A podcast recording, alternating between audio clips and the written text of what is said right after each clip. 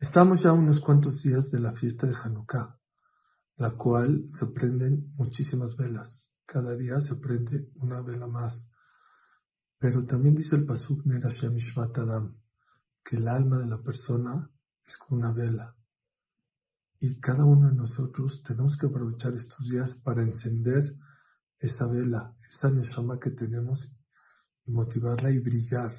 Sí, brillar en la casa, brillar en la calle, ser una persona que trae luz al mundo, el famoso Tikkun Olam.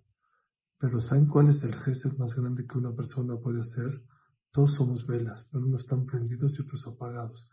Encender esas velas que andan en la calle o en sus casas apagados. Hay mucha gente tirada, deprimida, con baja autoestima, con muchos problemas económicos. Hay muchas maneras de cómo ayudar a esta gente a encender. Lo único es cambiar de mentalidad y saber que una vela puede prender mil o cien mil velas y esa vela no le va a faltar nada.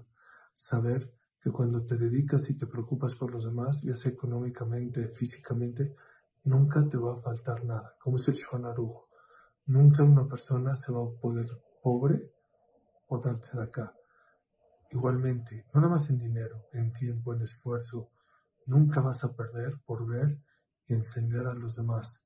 Hay que brillar, sí, pero también hay que encender las velas de los demás.